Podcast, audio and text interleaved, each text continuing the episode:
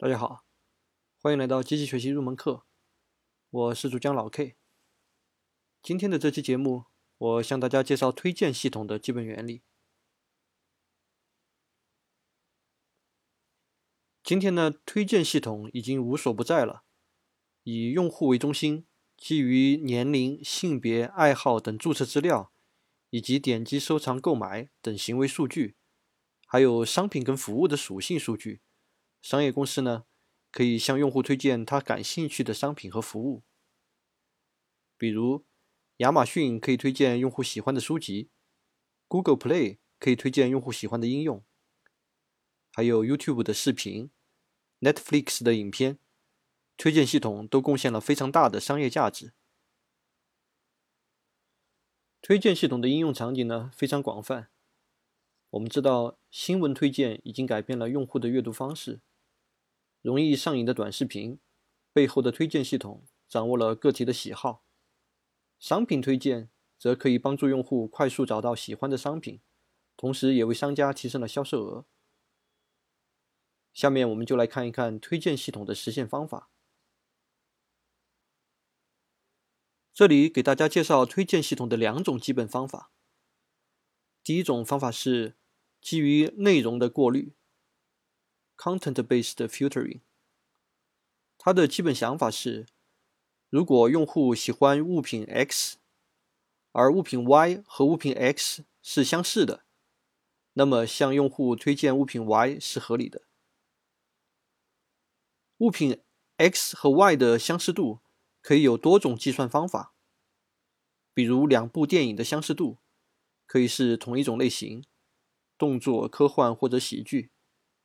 可以是同一个导演，也可以是同一个主演，还可以是这些特征所组成的向量之间的相似度。第二种方法呢是协同过滤 （collaborative filtering）。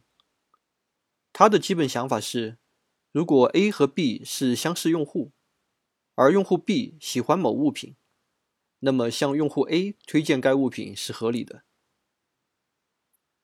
用户 A 和 B 之间的相似度也有多种计算方法，其中一类较为常见的方法是矩阵分解 （matrix factorization）。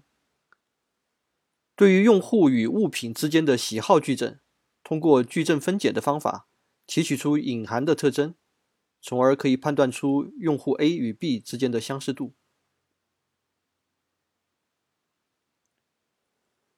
我们先来看一下左边的示例。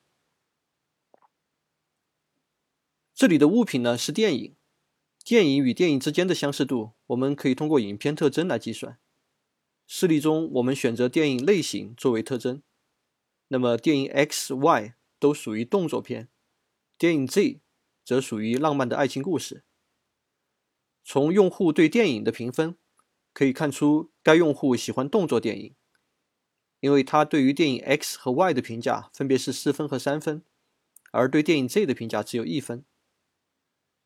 那么，如果有另外一部电影，动作电影 V，我们向该用户进行推荐应该是合理的。再来看看右边的示例，右边是协同过滤的一个示例。首先，我们通过历史数据可以获得用户对于电影的评分矩阵。这里 A、B、C、D 四个用户，V、W、X、Y、Z 五部影片，矩阵的规格呢是四乘五。我们从矩阵的数值可以看到，用户 A 对于电影的 W、Y、Z 的评分分别是二、二和零。矩阵中的空白单元格表示该用户对该电影还没有评分。从直观上我们可以看出。在电影评分的维度，用户 C 和用户 D 的相似度是比较高的，因为他们对于电影 W、X、Y 的评分分别是四一三和四零三，而用户 D 对于电影 V 的评分是三，那么向用户 C 推荐电影 V 应该是合理的。由于用户和电影的数量非常大，我们需要用系统的方法来解这个问题。采用矩阵分解的方法呢，则可以将我们的评分矩阵 L 分解成为矩阵 M 和 NT 的乘积。通过矩阵 M 和 NT，可以保留平分矩阵的数值特征。对于原来矩阵中空白的单元格，则可以通过矩阵乘法反向计算出推测的数值。比如，用户 C 对于电影 V 的评分，实际上是可以通过矩阵的乘法计算出来的。这样的话呢，我们就可以对于评分矩阵当中在数值上呈现出的特征，通过提取之后用于。推荐系统，